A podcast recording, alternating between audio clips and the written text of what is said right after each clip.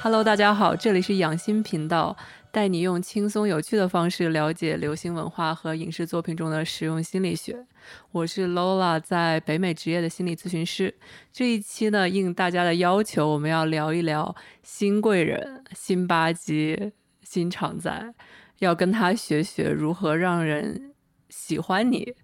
因为我们觉得新贵人其实是里面一个存在感虽然比较弱，但是他活到了最后的一个角色。然后很多人在聊起新贵人，可能不是你最喜欢的角色，但是你一定不讨厌他。然后我们看到在《甄嬛传》里面，新贵人也是跟谁好像都可以处得来的这样一个角色，除了跟齐贵人。所以说呢，我们其实看他是有很多做人之道可以学习的，尤其是一些沟通的方法。所以呢，我们现在可以仔细的列一下，说为什么新贵人很讨人喜欢。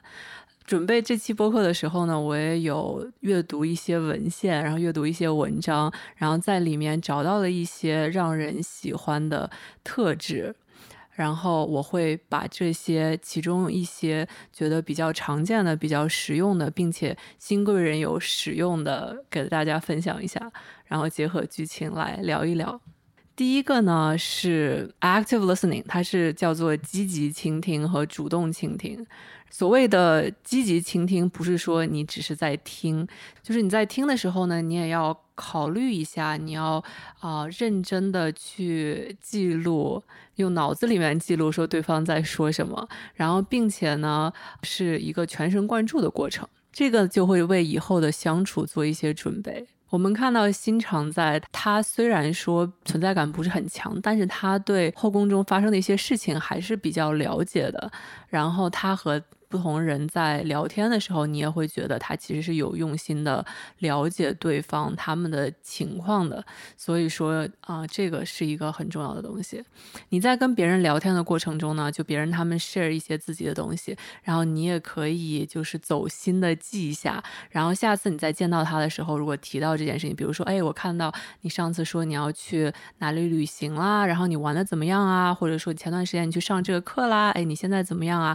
这个就会让对方感觉很舒服，然后觉得你也有在用心的投入这一段情感。第二点呢，其实跟积极倾听也是有一定关系的，就是说同理心以己度人。这一个很明显的一个地方，就是我们看到他在啊在后期与甄嬛投诚的时候，他就有聊到说，哦，娘娘。想必出宫再回宫也有很多艰辛，然后嫔妾也是啊，在寄人篱下或者是怎么怎么样被齐贵人 bully 啊这些东西，然后他是一个以己夺人的情况，所以说从这个就可以看到他的情商，就是他可以体会到对方的一些情绪，然后并且能够找到一个与别人的共同点，找到与别人的共同点也是让别人喜欢的一个很重要的地方。不管是兴趣爱好还是他们的经历，你你也有类似的经历。如果说能够找到共同点的话，也会让别人更加容易相信你，更加愿意继续和你保持一个积极的关系。接下来。一点是他的怼人，然后辛巴吉这个也是很多人觉得很爽的一点，就是为什么我们觉得他怼人很爽呢？其实是有两个方面，一个方面是其中的这个幽默感和轻松感，尤其是在一个比较紧张的，比如说后宫的一个比较严肃的环境里面，这个就尤为的可贵，就跟前期的纯贵儿一样，就是纯贵儿他会说吃东西啊或者什么什么，这个是很轻松，给人带来轻松感的。辛巴基他在怼人的时候，就其实是带着一种幽默感的。有时候，这个幽默感呢，就会活跃气氛，然后让人会喜欢和他相处，或者喜欢有他的时候。有一句话怎么说？就是很多时候。别人不会记得你说什么，但是别人会记得跟你在一起，你给他们带来这种感觉，这个其实就是这个幽默感的一个体现。如果说你很有幽默感啊，如果说你给别人带来一种轻松的氛围，那么别人也会记得说跟你在一起是这样的一个轻松的感觉，和你在一起不累。下面一点是新贵人他不抱怨。这一点是和后宫里面，比如说皇后啊，比如说安陵容，安陵容是最多的，有很大的区别。虽然说他在后宫的生存地位也并不是非常的稳固，他也没有得到很多的宠爱，但是你并没有听到他很多时候会怨天尤人，会经常说什么自己自己没有恩宠啊，像皇后一样一直在说自己，一直或者是很很在乎自己是庶出这件事情。就新贵人处于一个就是 OK，我知道没有恩宠就没有恩宠，有的时候还会很幽默的开这个玩笑，因为之前之前有一次他会说哦，呃，难道皇上还会召见你和我吗？然后就笑，就说明他对这些事情其实很很看得开，不会自怨自艾。这个不卑不亢其实是不抱怨的一个本质。就如果说你不卑不亢，嗯。不会自怨自艾的话，你一般就不会去每天把这些东西挂在嘴上好。我们还有一个很明显的例子，就是有一次不止一次吧，就是皇上一来新贵人这里，因为他和齐贵人住在一起嘛，然后齐贵人就在那边梦魇。然后皇帝就会过去去看齐贵人，然后也就不会回来。然后齐贵人在那边啊，皇上，你看臣妾的心慌不慌？然后呵呵呵，然后就这样就就就结束了。然后新贵人在那边一个人独守空房，然后就看到他觉得很难过。然后他的婢女还问他说：“哦啊，你你为什么不不劝劝皇上？”然后新贵人就说：“哦，早知道劝也没有什么办法啊，劝他也会走，那我干嘛还要劝呢？”他当时的一个状态，这个确实是很伤心、很伤人。但他的反应并不是说，是不是我不好啊？是不是我像安陵容一样？是不是因为我的出身不高，所以说，嗯，他皇帝会对我有这样的看法，并没有攻击自己。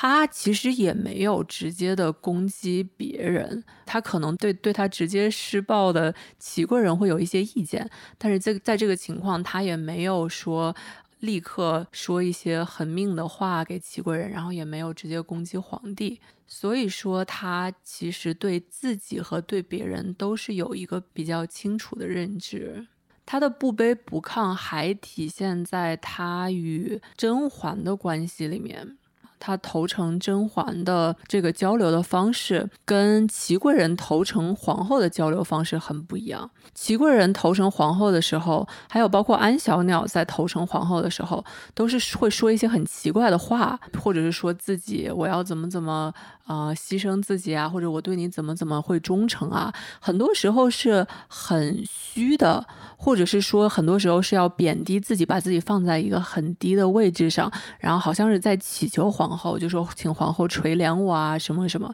这种感觉。”但是新贵人在投诚甄嬛的时候，他表达的是我一个以己夺人的情况，你很辛苦，我也很辛苦，我也愿意给你帮忙，就略尽勉勉励这件事情。虽然很有礼貌，但是他的意思是说，我也有一些我的能力，我愿意带过来辅佐你。在他后期，确实他的母家，他的父亲也为扳倒安陵容做了一些事情，所以说他是有这样的一个不卑不亢的条件的。他的投诚甄嬛和甄嬛前期投诚皇后是有一些共同点的。当时甄嬛投诚皇后的时候，也没有说要祈求她怎么怎么样，只是说皇后。用了一个比喻，皇后说：“哦，这个后宫死后，这个香炉里面的灰死灰复燃了，就是在比喻说华妃她又要复宠了。然后甄嬛做的事情就是把她浇灭了，然后就说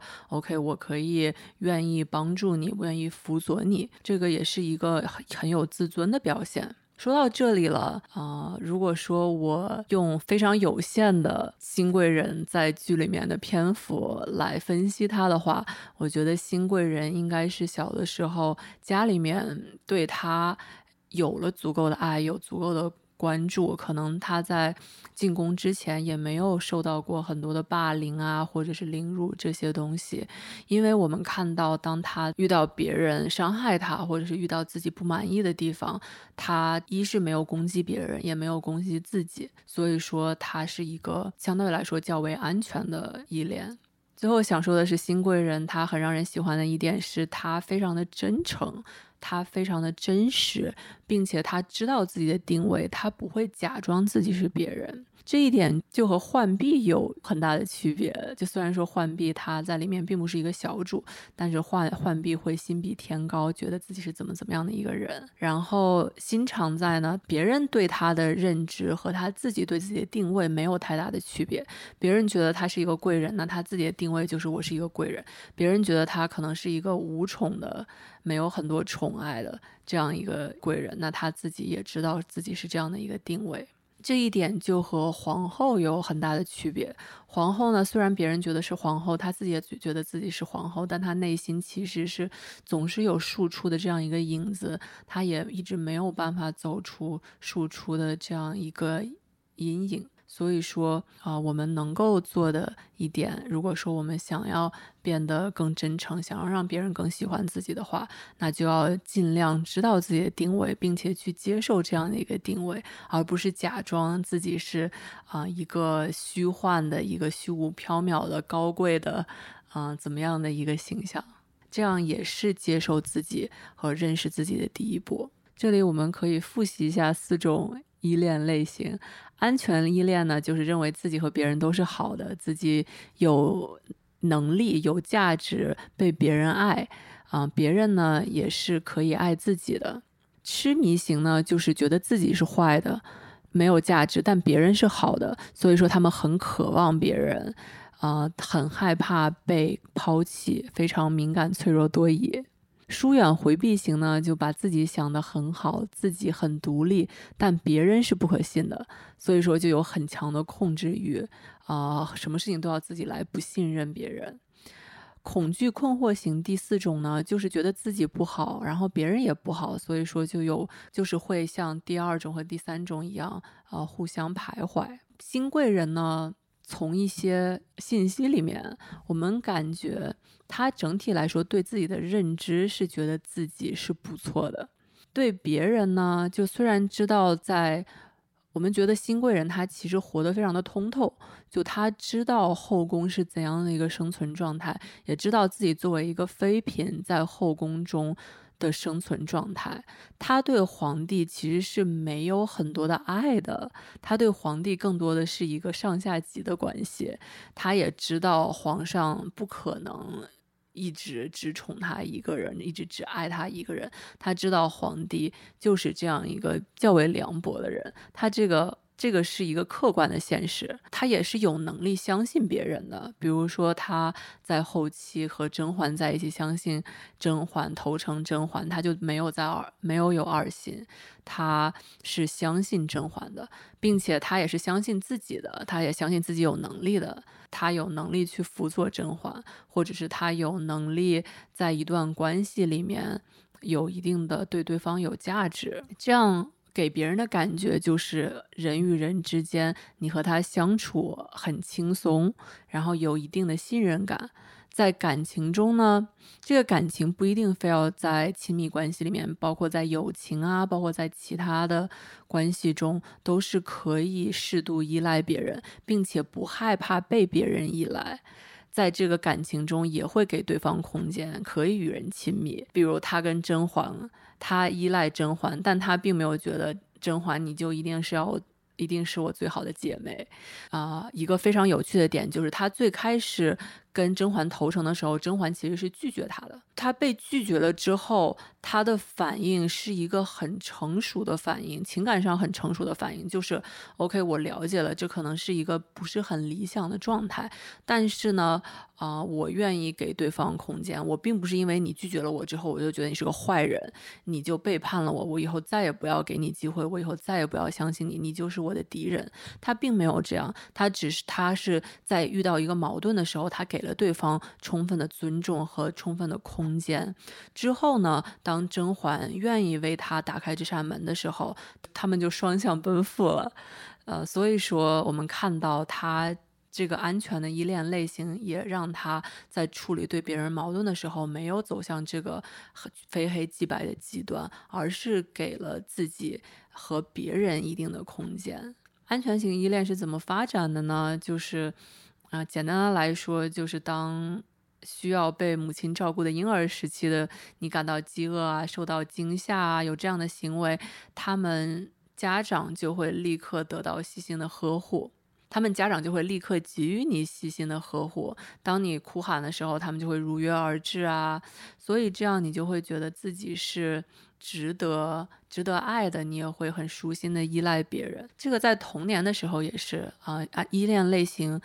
并不是只有在很小的时候才会形成，而且才会完全不变。你在长大一点的时候，他也会。你身边的人，尤其是你需要依赖他们而生生存的这些人，他们都会影响到你的依恋类型。所以我们感觉新贵人他可能是跟家里面的关系比较好。如果是他看到后面他父亲有帮他。啊，帮他去去搞安陵容这件事情，可能也说明他的父亲还有他母家父母啊，或者家庭的关系比较好。我们这个依恋类型，它还有一个体现，就是你如果有一样的安全依恋的话，你对自己的一个认识也是比较客观的。呃，这个就会让新贵人啊，会更自信的做一个比较耿直的人，他也就会说出这样的话，比较直接的，呃，开自己的玩笑啊，什么什么，这些都是一个比较安全的体现。最后，我想说一个新贵人，他还有一点比较健全的，就是非常一致的一个